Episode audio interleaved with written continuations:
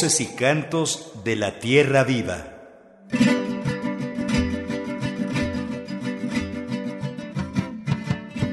Allí en la lengua, allí en el idioma está el ser espiritual de los pueblos de México y del mundo.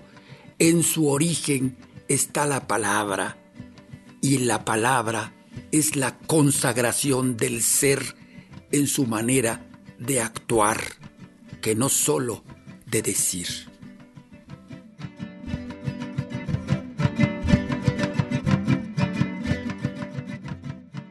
Hasta ahora el INALI, a pesar de los años que lleva, no ha diseñado una política de que aseguráramos que en el corto plazo vamos a hablar las lenguas. Esas son problemáticas que existen y que debe atender el Estado y que debería estar haciendo una institución como el INALI.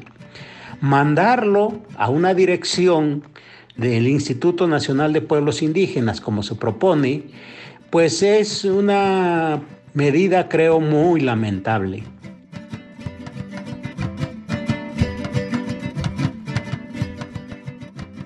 El INALI debe conservarse, reestructurarse, dotarle de los recursos, que son pocos por cierto, y que esta institución se empodere a través de políticas lingüísticas dirigidas a los pueblos indígenas para que no perdamos este rasgo de nuestra identidad espiritual, nuestras lenguas indígenas.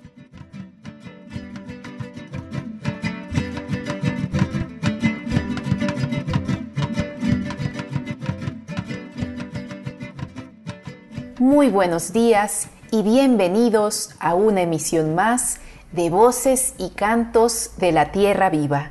Saludamos con mucho gusto a quienes nos escuchan a través de las frecuencias de Radio Educación y también a quienes nos sintonizan a través de las frecuencias de las radios comunitarias que nos retransmiten. Esta mañana estamos aquí acompañándolos Marcela Salas Casani y una servidora Guadalupe Pastrana. También contaremos con la presencia, con la palabra, con la reflexión de nuestro coordinador Ricardo Montejano del Valle. Hoy, en Voces y Cantos de la Tierra Viva, los pueblos originarios decimos que no se mande a las lenguas indígenas al cajón del olvido.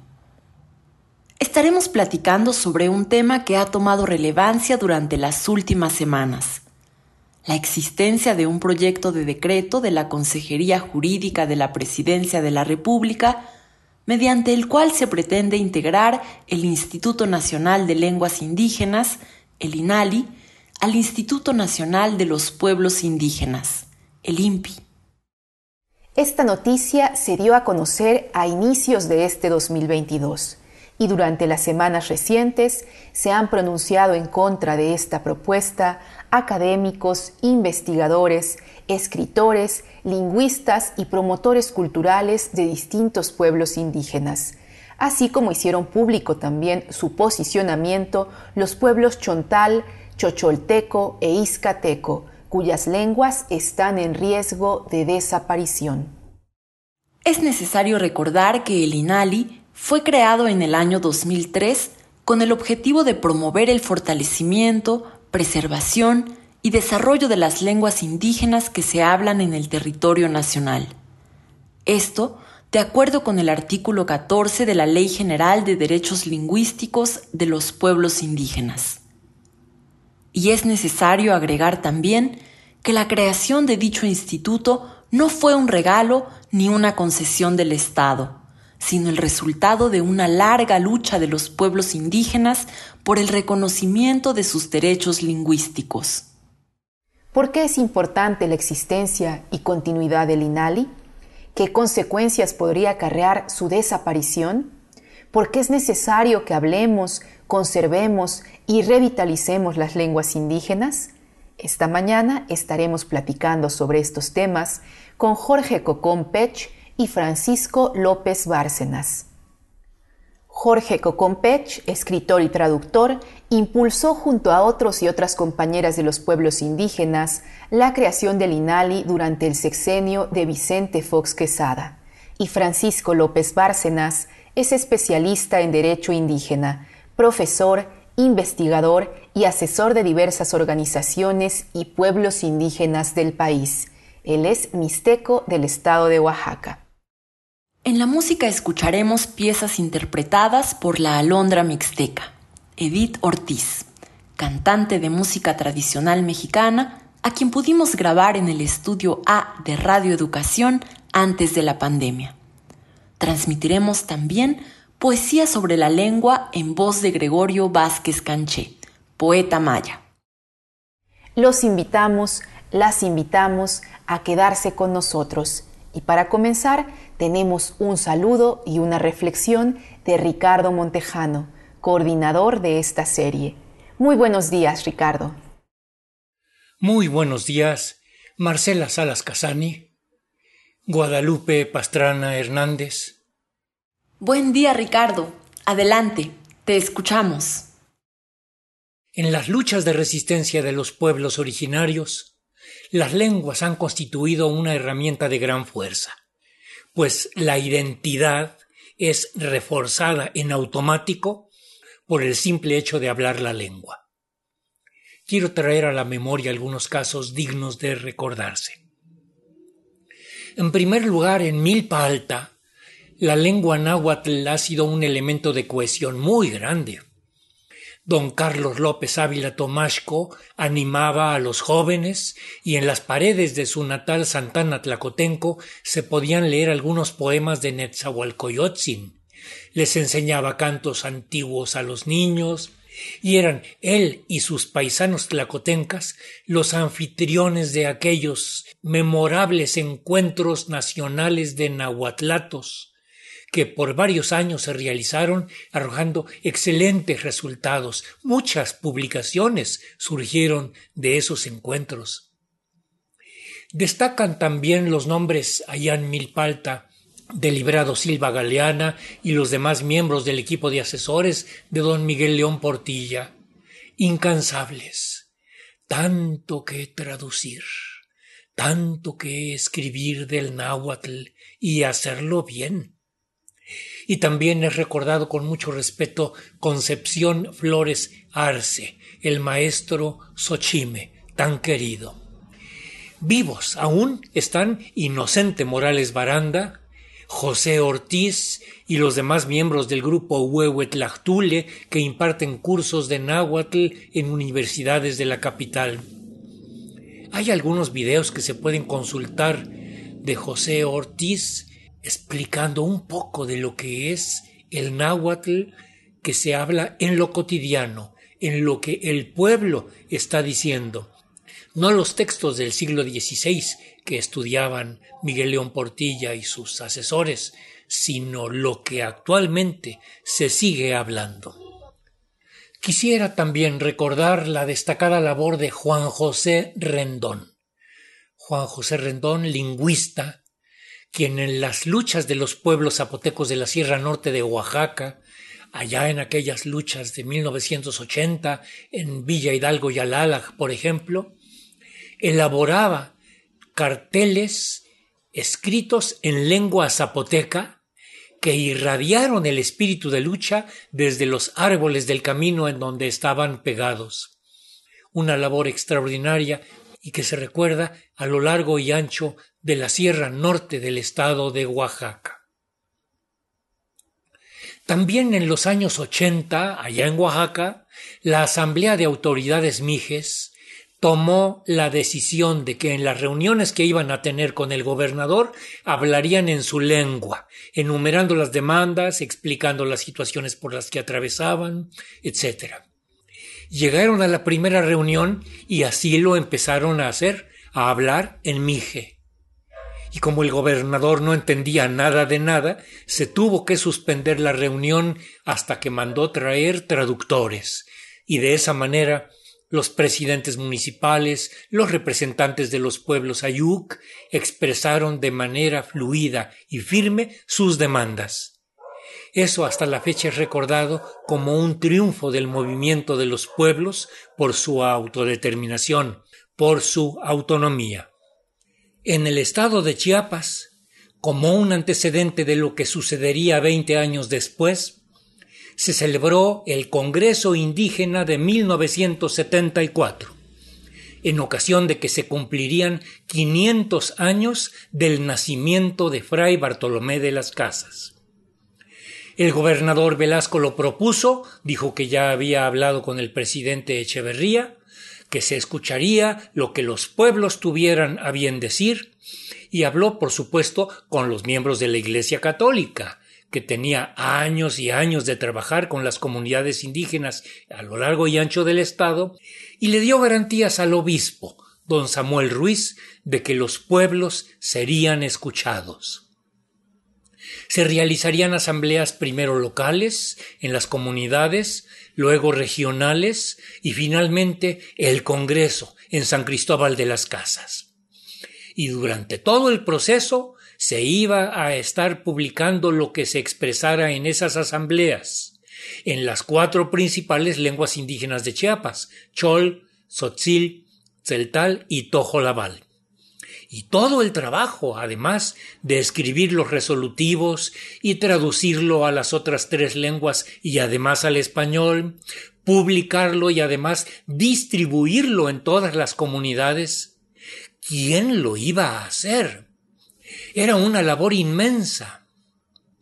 Pues resulta que por aquel entonces el joven lingüista Antonio García de León realizaba algunos trabajos en el estado de Chiapas. Dominaba bastante bien algunas de las lenguas que mencionamos y don Samuel Ruiz lo mandó llamar. Le explicó en qué consistía el trabajo, le preguntó qué pensaba y Antonio García de León le dijo que esta era una oportunidad excelente, sí, sobre todo si había posibilidad de contratar algunos para integrar un equipo de trabajo para tantos quehaceres, y además iba a haber recursos para publicar los resolutivos, distribuirlos en las comunidades, en fin. Se trataba sin duda de algo que era insólito, no se había hecho nunca y estaba más que dispuesto pero le dijo a don Samuel Solo hay un problema, señor. ¿Y cuál es ese problema? respondió don Samuel. Que soy comunista, señor. Entonces don Samuel respiró profundo y riendo le dijo al entonces muy joven y radical Antonio García de León Ya somos dos, así es que no perdamos tiempo, empecemos a trabajar. Todos esos textos, los resolutivos del Congreso Indígena de 1974 en San Cristóbal de las Casas, eran un grito inmenso denunciando el racismo, los robos, los atropellos, los asesinatos y abusos de todos los poderosos, en el gobierno y fuera del gobierno. Las comunidades enviaron a sus delegados, y en muchos de los casos los delegados no hablaban español, pero venían acompañados por sus hijos, la mayoría adolescentes, a los que llamaban secretarios, que los apoyaban. Cuando el EZLN se alzó en armas veinte años después, Antonio García de León, historiador y lingüista, ya había publicado aquel famoso libro Resistencia y Utopía, con un subtítulo largo que dice memorial de agravios y crónica de revueltas y profecías acaecidas en la provincia de Chiapas durante los últimos 500 años de su historia. Antonio García de León se convirtió en coordinador de asesores del EZLN. Me contó que en una ocasión se encontraban el comandante David y el comandante Tacho, del Comité Clandestino Revolucionario Indígena, Comandancia General, recordando con él, con Toño, que ambos, cuando eran adolescentes, habían sido los secretarios de sus papás cuando aquel Congreso Indígena de San Cristóbal de 1974. Se reían exclamando Esta es la revolución de los secretarios. Y en fin, pues esto nos da pie para que podamos afirmar, sin posibilidad de equivocarnos, que las lenguas indígenas están en la primera línea de fuego de la resistencia de los pueblos.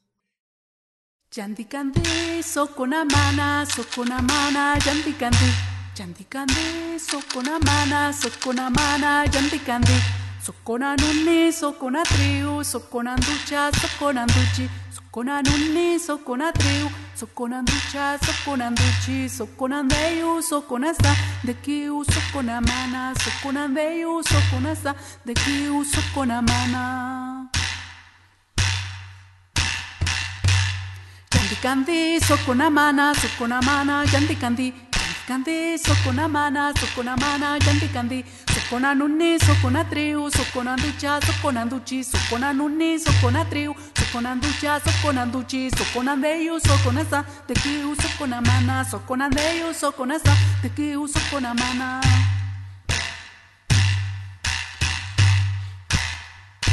Jantikandi sokona mana sokona mana jantikandi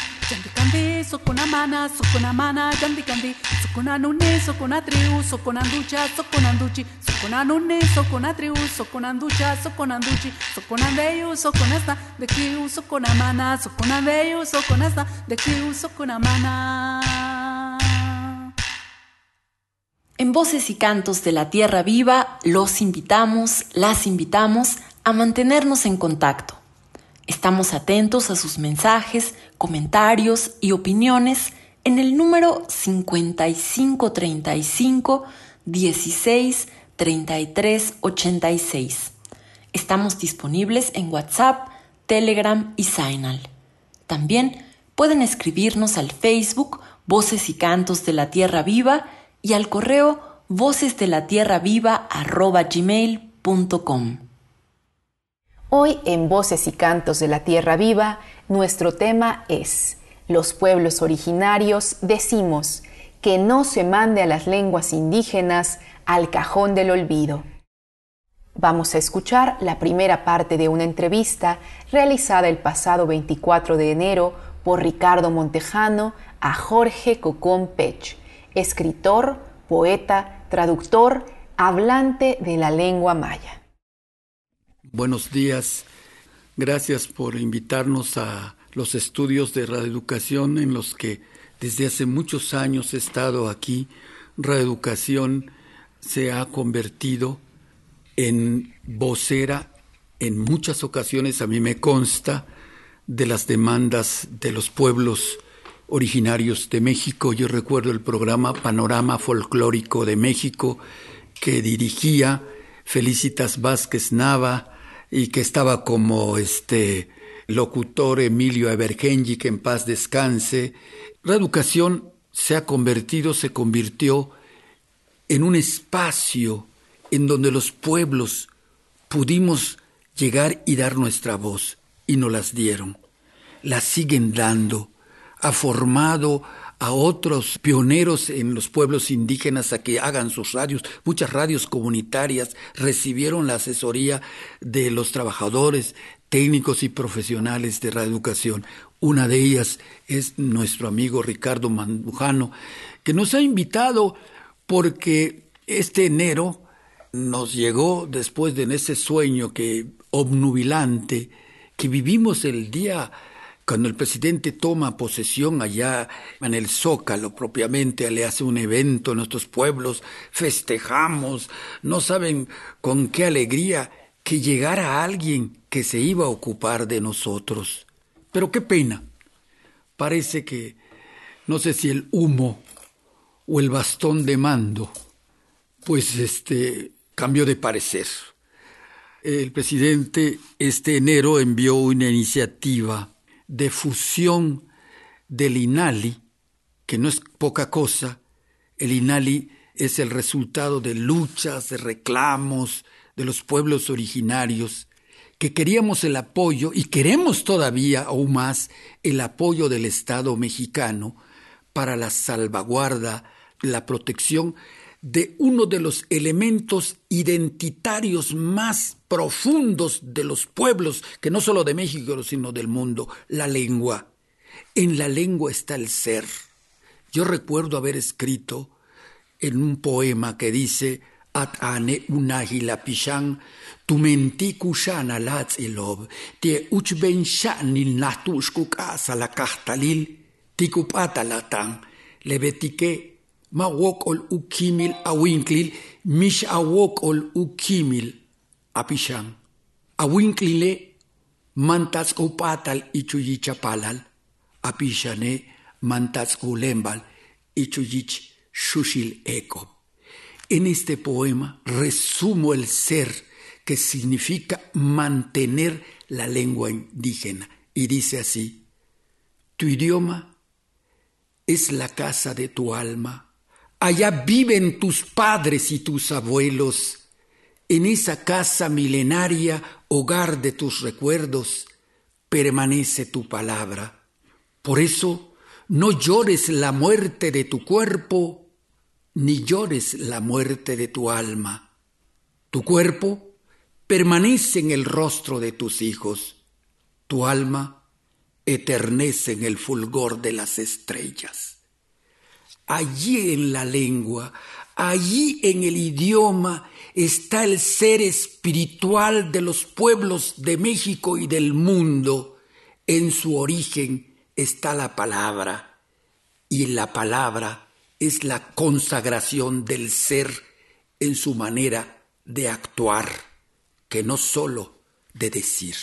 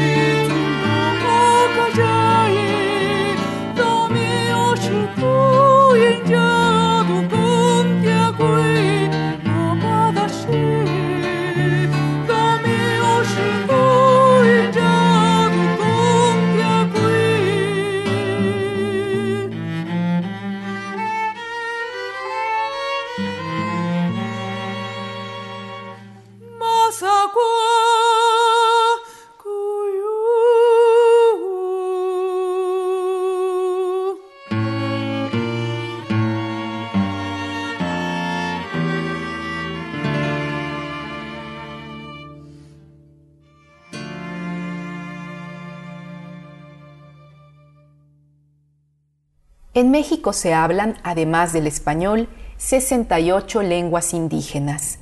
Se trata de uno de los países del mundo con mayor diversidad lingüística. Pese a esto, los pueblos indígenas hemos luchado constantemente por el reconocimiento de nuestros derechos lingüísticos que si bien están contemplados en el artículo 2 de la Constitución mexicana y en tratados y convenios internacionales, como el Convenio 169 de la OIT, la Organización Internacional del Trabajo, sobre pueblos indígenas y tribales, en la práctica estos derechos no se hacen efectivos plenamente, de modo que en la actualidad el 60% de las lenguas indígenas están en riesgo de desaparecer. Entre las lenguas que se encuentran en mayor peligro están el aguacateco de Campeche, el mochó de Chiapas, el ayapaneco de Tabasco y el cachiquel de Quintana Roo. A esta grave situación que enfrentan las lenguas indígenas se suma la iniciativa de fusionar el INALI al INPI, es decir, desaparecer el INALI y convertirlo en una dirección dentro del INPI, con menor presupuesto, menor personal y con menos atribuciones. ¿Por qué hacer esto justamente cuando va comenzando el diseño internacional de las lenguas indígenas, proclamado por las Naciones Unidas del 2022 al 2032, y cuando las lenguas indígenas se encuentran en grave peligro? Lo que puede quedar con ese proyecto del presidente de hacer el tren Maya, uno, que el tren Maya acabe arrollando entre los rieles y las ruedas del ferrocarril las identidades mayas, entre ellas su lengua. Yo considero que los proyectos estratégicos del presidente, el tren Maya, el tren transísmico, Dos Bocas, la exigencia de que la oligarquía pague sus impuestos, más de 400 mil millones de pesos al año no paga, o no pagaba, ahora ya está obligada a hacerlo, aunque se ampare el de Electra, por decir un ejemplo, yo siento que la identidad de México está en sus lenguas. Lo voy a decir con mucho respeto, fíjense lo que voy a decir. Las identidades de México están las lenguas indígenas que presidieron la llegada de los españoles. Tenemos un escudo, tenemos un himno. El himno se escribe en una época difícil que teníamos que mantener la unidad nacional, estoy de acuerdo. Pero también las lenguas indígenas es parte de nuestra identidad, de nuestro ser espiritual, de la profundidad del origen de nuestra historia. No podemos quedarnos callados. Esa iniciativa que manda la Consejería Jurídica, no sé si de parte del presidente, no quedó claro, es un acto de discriminación, es un acto de exclusión. Queremos fusionar en una oficina en donde la institución que la va a recibir, su prioridad es impulsar, desarrollar la política social hacia los pueblos indígenas. El INALI es un, se creó como un organismo autónomo para presentar iniciativas que llevara a cabo la política lingüística de México en la salvaguarda de sus lenguas originarias. No tiene nada que hacer el INALI en el INPI. Y no es posible que la secretaria de Cultura, no voy a usar su nombre, no merece, que Adelfo Regino celebren con cohetes y bandas esta fusión. Ese es un acto de cobardía. Yo digo, caray, al presidente le recordamos su bravura, sus luchas con el que estuvimos en el Zócalo y en muchos pueblos. No es posible que vaya a cometer una imprudencia convirtiendo al Inali en una oficinita sin sentido, sin razón. Necesitamos que si bien el INALI no estaba operando como se esperaba, también hay una razón fundamental. A partir de la llegada del presidente se disminuye, pero así drásticamente, el presupuesto. El INPI, por decirlo así en su nombre anterior, que es la CDI, llegó un momento en que recibió 12 mil millones de pesos al año. Ahora quiere operar este año con 3.800 y el titular calla, aguanta.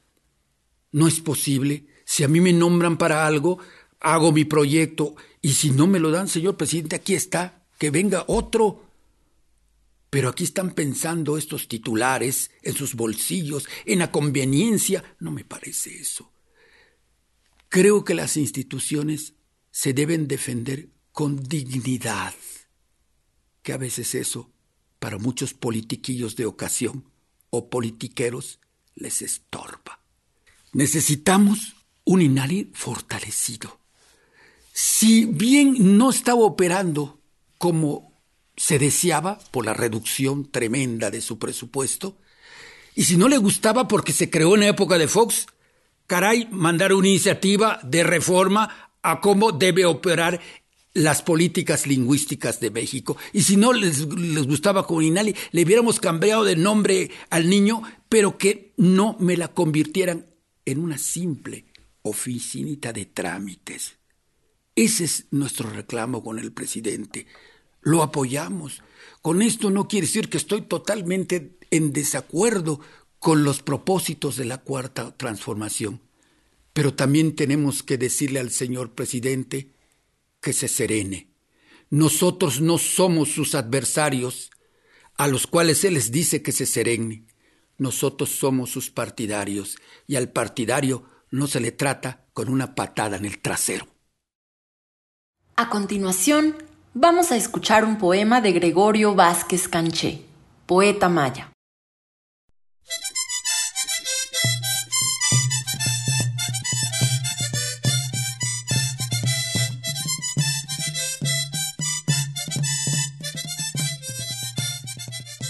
Incubentane kusihilti uyettan innolob umpel okom olal tiolal stikach akap beshan umpel awat timuk olal yetel alab olal.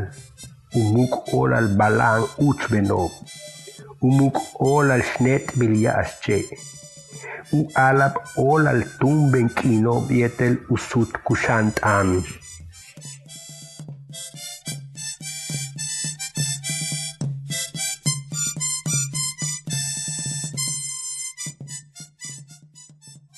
Mi palabra nace del lenguaje sin voz de mis abuelos. Son un lamento por la azarosa noche.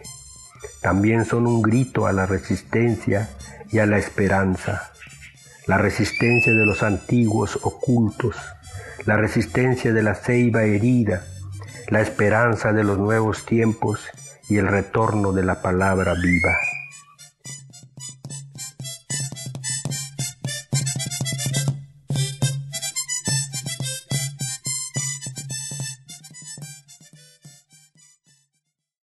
El anuncio de la existencia de un proyecto de decreto de la Consejería Jurídica de la Presidencia de la República para integrar el INALI al INPI, poetas, escritores, académicos de los pueblos indígenas se han pronunciado en contra de la posible desaparición del INALI. La poeta juchiteca, Irma Pineda, quien es además representante de los pueblos indígenas de América Latina y el Caribe ante el Foro Permanente sobre las Cuestiones Indígenas de la ONU, ha declarado, por ejemplo, que desaparecer el INALI es decirle a los indígenas que no importan las lenguas indígenas. Y agrega que la señal política que está dando el gobierno es que las lenguas pueden ser reducidas, desaparecidas, que nada de esto importa. Por su parte, Elvis Guerra poeta y escritor zapoteco, ha mencionado que con esta iniciativa hay una regresión a la política exterminadora de las lenguas indígenas y que la desaparición del INALI es borrarnos de un plumazo de la vida institucional. También los integrantes de ELIAC, escritores en lenguas indígenas ACE, se pronunciaron en contra de la iniciativa mencionada. El pasado 13 de enero, hicieron pública una carta dirigida al presidente de la República, Andrés Manuel López Obrador, en la que piden que no se permita la desaparición del INALI y reafirman, aquí estamos más presentes que nunca, y justamente nuestras lenguas han sido los bastiones que nos han dado la fuerza, en la adversidad, para resistir, y resistiremos. Escuchemos la última parte de la entrevista con Jorge Cocón Pech, poeta hablante de la lengua maya, quien a inicios de este siglo estuvo luchando junto a otros compañeros y compañeras de los pueblos originarios para que se creara el Instituto Nacional de Lenguas Indígenas, el INALI. Mashukatu kiki ubetik kabet upakik kululche. Esto me decía mi abuelo, Gregorio, un día que jugaba frente a la huerta que él tenía a la salida del pueblo en un camino que nos conducía al sitio arqueológico de Uxmal. Estábamos jugando y del oriente vino mi amigo Manuel Millán Bersunza con unas jaulas. En una traía un cardenal, el otro traía un, una avecita con muchos colores y venía un ave así con color de la tierra. A un lado de la puerta de la entrada de la huerta habían como cuatro o cinco carretas de gente que venía de cultivar maíz y se estacionaban frente a la huerta para descansar a sus caballos, darles este agua. Los perros a veces peleaban entre ellos, eran diferentes carretas. Los perros ya ven que no se llevan muy bien entre ellos y había, había un escándalo. Entonces vino mi amigo Manuel Millán con este, sus jaulas. Nosotros que estábamos jugando la quimbomba, pégale un, con un palo grande a otro que tiene punta y luego en el aire pégale y que se avanzara más. Le preguntamos, ¿cuánto vas a vender el cardenal? Él dijo, dos pesos. Eso estamos hablando de los años 60. Y el de los que tiene muchos colores, peso por color. Ah, traía cinco, cinco pesos, sí, cinco pesos. ¿Y te lo pagan? Sí, me los compran. ¿Y ese otro? ¿Ves que nomás tiene un color? Ese cuesta siete pesos. ¿Cómo? Ese tiene un color, está bonito el cardenal. Tiene hasta su, su mitra aquí arribita. Y el otro, bueno, por color cinco. Pero este pues, es un color... Pero este canta. Los otros no cantan. Los otros tienen color pero no tienen canción. Eso fue. Y el poema dice, el que quiera disfrutar el canto de los pájaros no necesita construir jaulas, sino sembrar árboles. Me dijo mi abuelo cuando yo le fui a reclamar por qué no había enseñado a hacer jaulas y luego vender pájaros. Me dijo, tú venderás pájaros, pero lo que nunca vas a vender es el canto de los pájaros. Y esto me quedó claro, y esto lo supe porque soy heredero y hablante de la lengua maya. Eso para mí es lo más importante. Muchos relatos yo los escuché, muchas ceremonias, algunas de ellas no se escriben porque es de desarrollo interior. Y eso me lo dijeron, esto no se escribe vas a participar en él, lo que vas a ver es para callar. Hace como dos años me invitó un amigo totonaca a una ceremonia en el Tajín. Me dijo, Jorge, para esa ceremonia te voy a invitar, pero si no tienes este requisito que te voy a pedir, no podrás pasar. El requisito es que no hayas tenido relación sexual tres meses. Ah, le dije, paso. Tengo tres años y no lo necesito, me ocupo en otras cosas. Ah, bueno, sí pasa a pasar. Gracias por tu franqueza. Me dieron acceso a esa ceremonia, la vi y me dijeron que mantuviera silencio de lo que había. Quiero llegar a esto. Cuando al presidente le hacen esa saumada el día primero, yo me pregunté, esos habrán pasado la prueba de ayuno sexual. Porque es importante eso. ¿Se habrán preparado espiritualmente o se prepararon para el show? Porque al presidente se le entregó el bastón de mando que no se le da a cualquiera. Yo veía que hay, en, no voy a decir los lugares, en algún lugar llegan los candidatos y a todos le daban bastón de mando. Mira qué, qué convenencieros, qué ladinos. Eso no.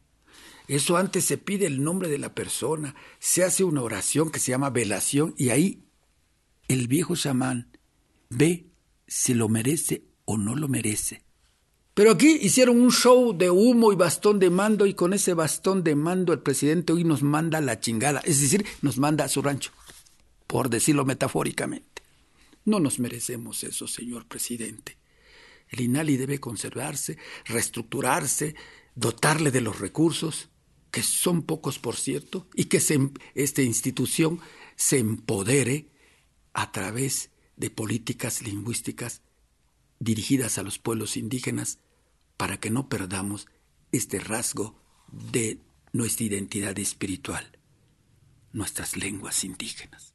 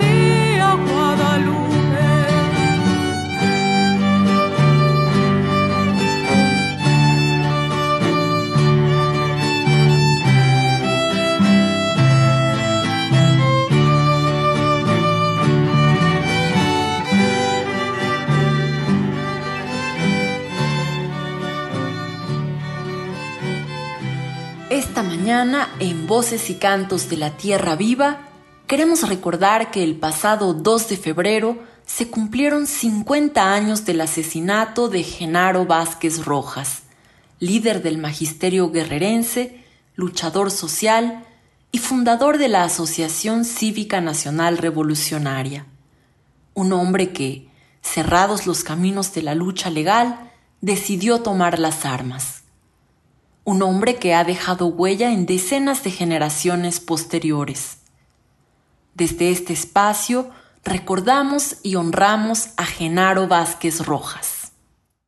Continuamos ahora sí platicando sobre la posible desaparición del INALI, el Instituto Nacional de Lenguas Indígenas, y las consecuencias que esto acarreará para la conservación de las 68 lenguas originarias que se hablan en el país escucharemos la reflexión de Francisco López Bárcenas, abogado mixteco de Oaxaca y quien ha acompañado a diversas organizaciones y pueblos originarios del país. ¿Por qué es importante la existencia del Instituto Nacional de Lenguas Indígenas? Me preguntan. Bueno, en primer lugar creo que es importante porque existe una problemática que el Estado debe atender y que en los últimos años lo ha venido haciendo a través del INAL. La problemática es de varios tipos. La primera eh, tiene que ver con las lenguas que están desapareciendo. Muchas lenguas indígenas en el país están desapareciendo y muchas están en peligro de extinción.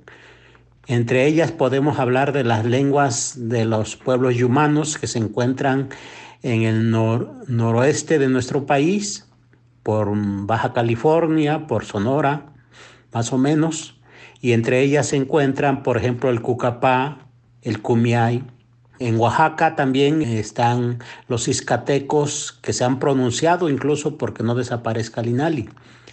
Esa es una problemática, que las lenguas están desapareciendo y que el gobierno tiene obligación de crear condiciones para que no suceda esto.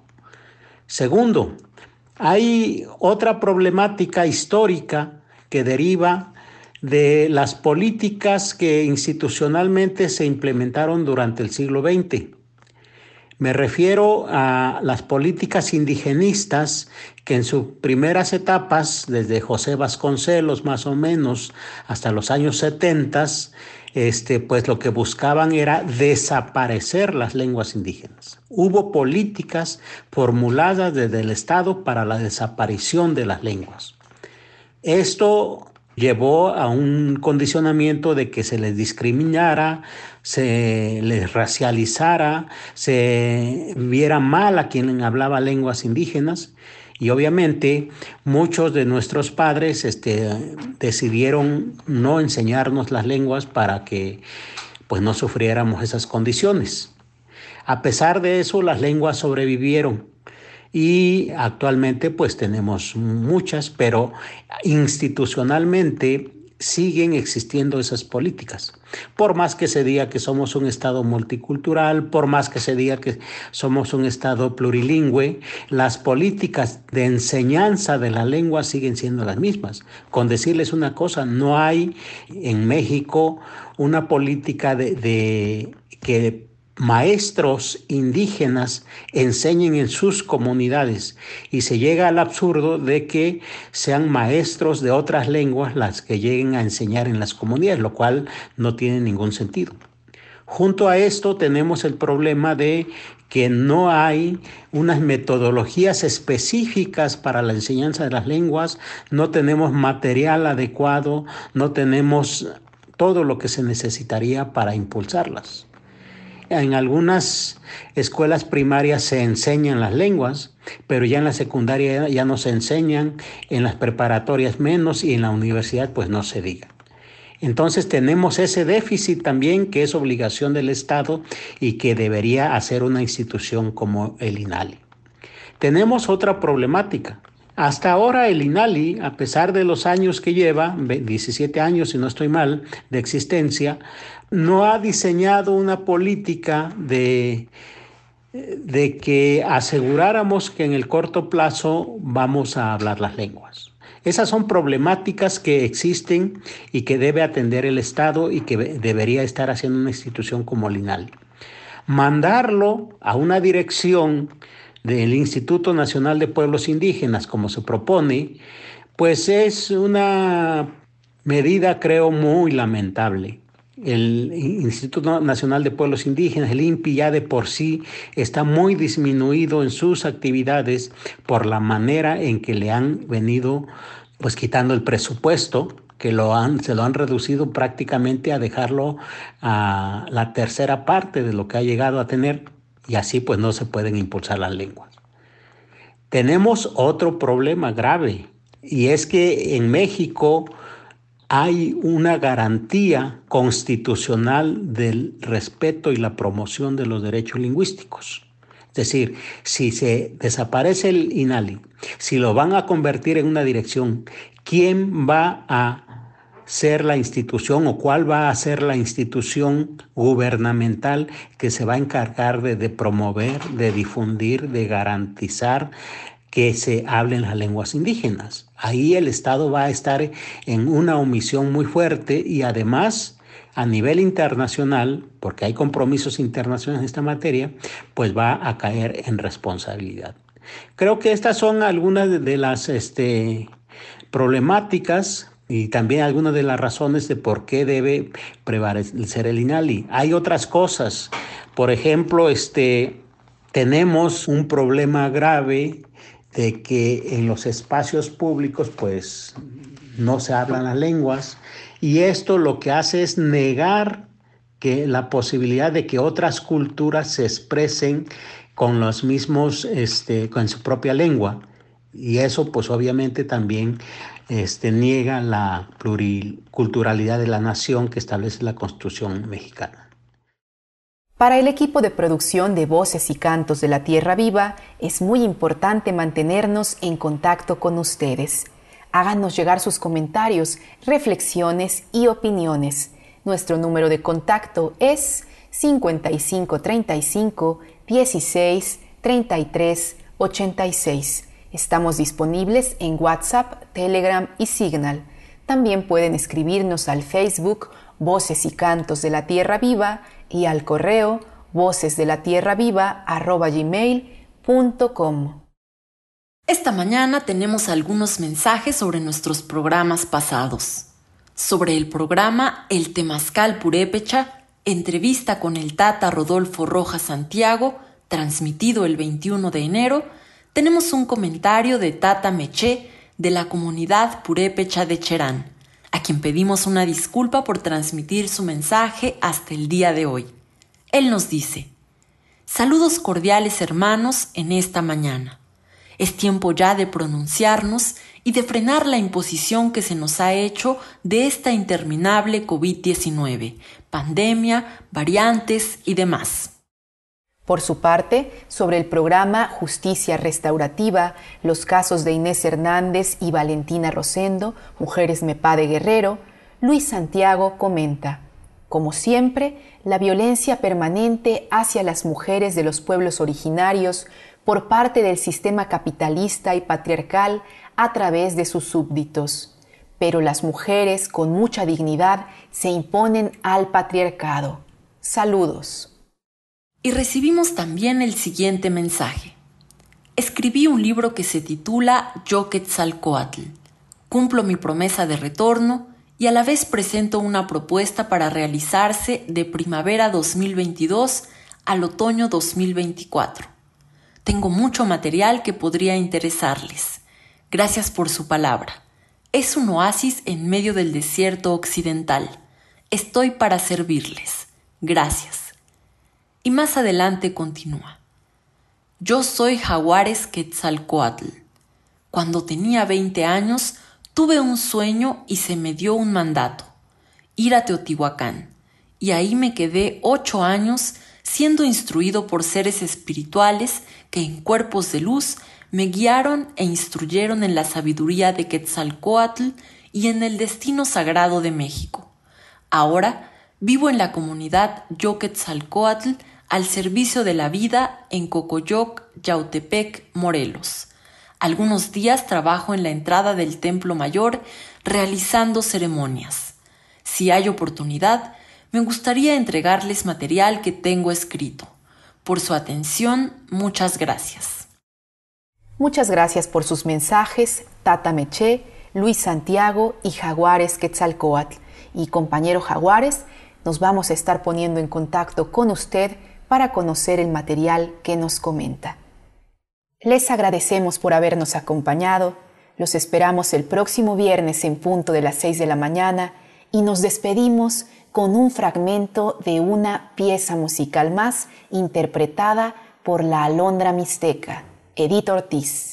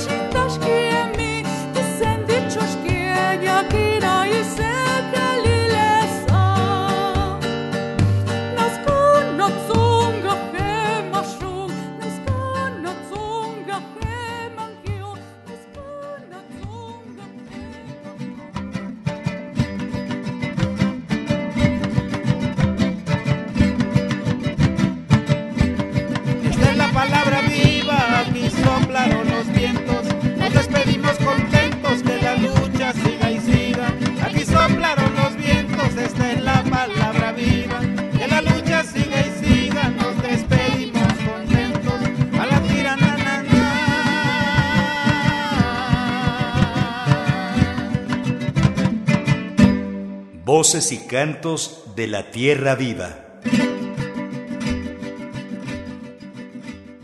En la música escuchamos Música del Sol, La Martiniana, Río Sapo de Margarito Méndez Ramírez y Xochipitzahuatl, todas interpretadas por Edith Ortiz, cantante de música tradicional mexicana y soprano, conocida como la Alondra Mixteca, a quien grabamos antes de la pandemia en el estudio A de Radio Educación.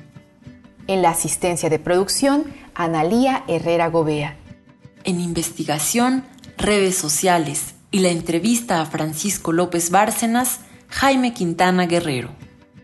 En la coordinación de la serie, opinión y la entrevista con Jorge Cocompech, Ricardo Montejano. En la conducción, una servidora Marcela Salas Casani y Guadalupe Pastrana, también a cargo del guion y la producción.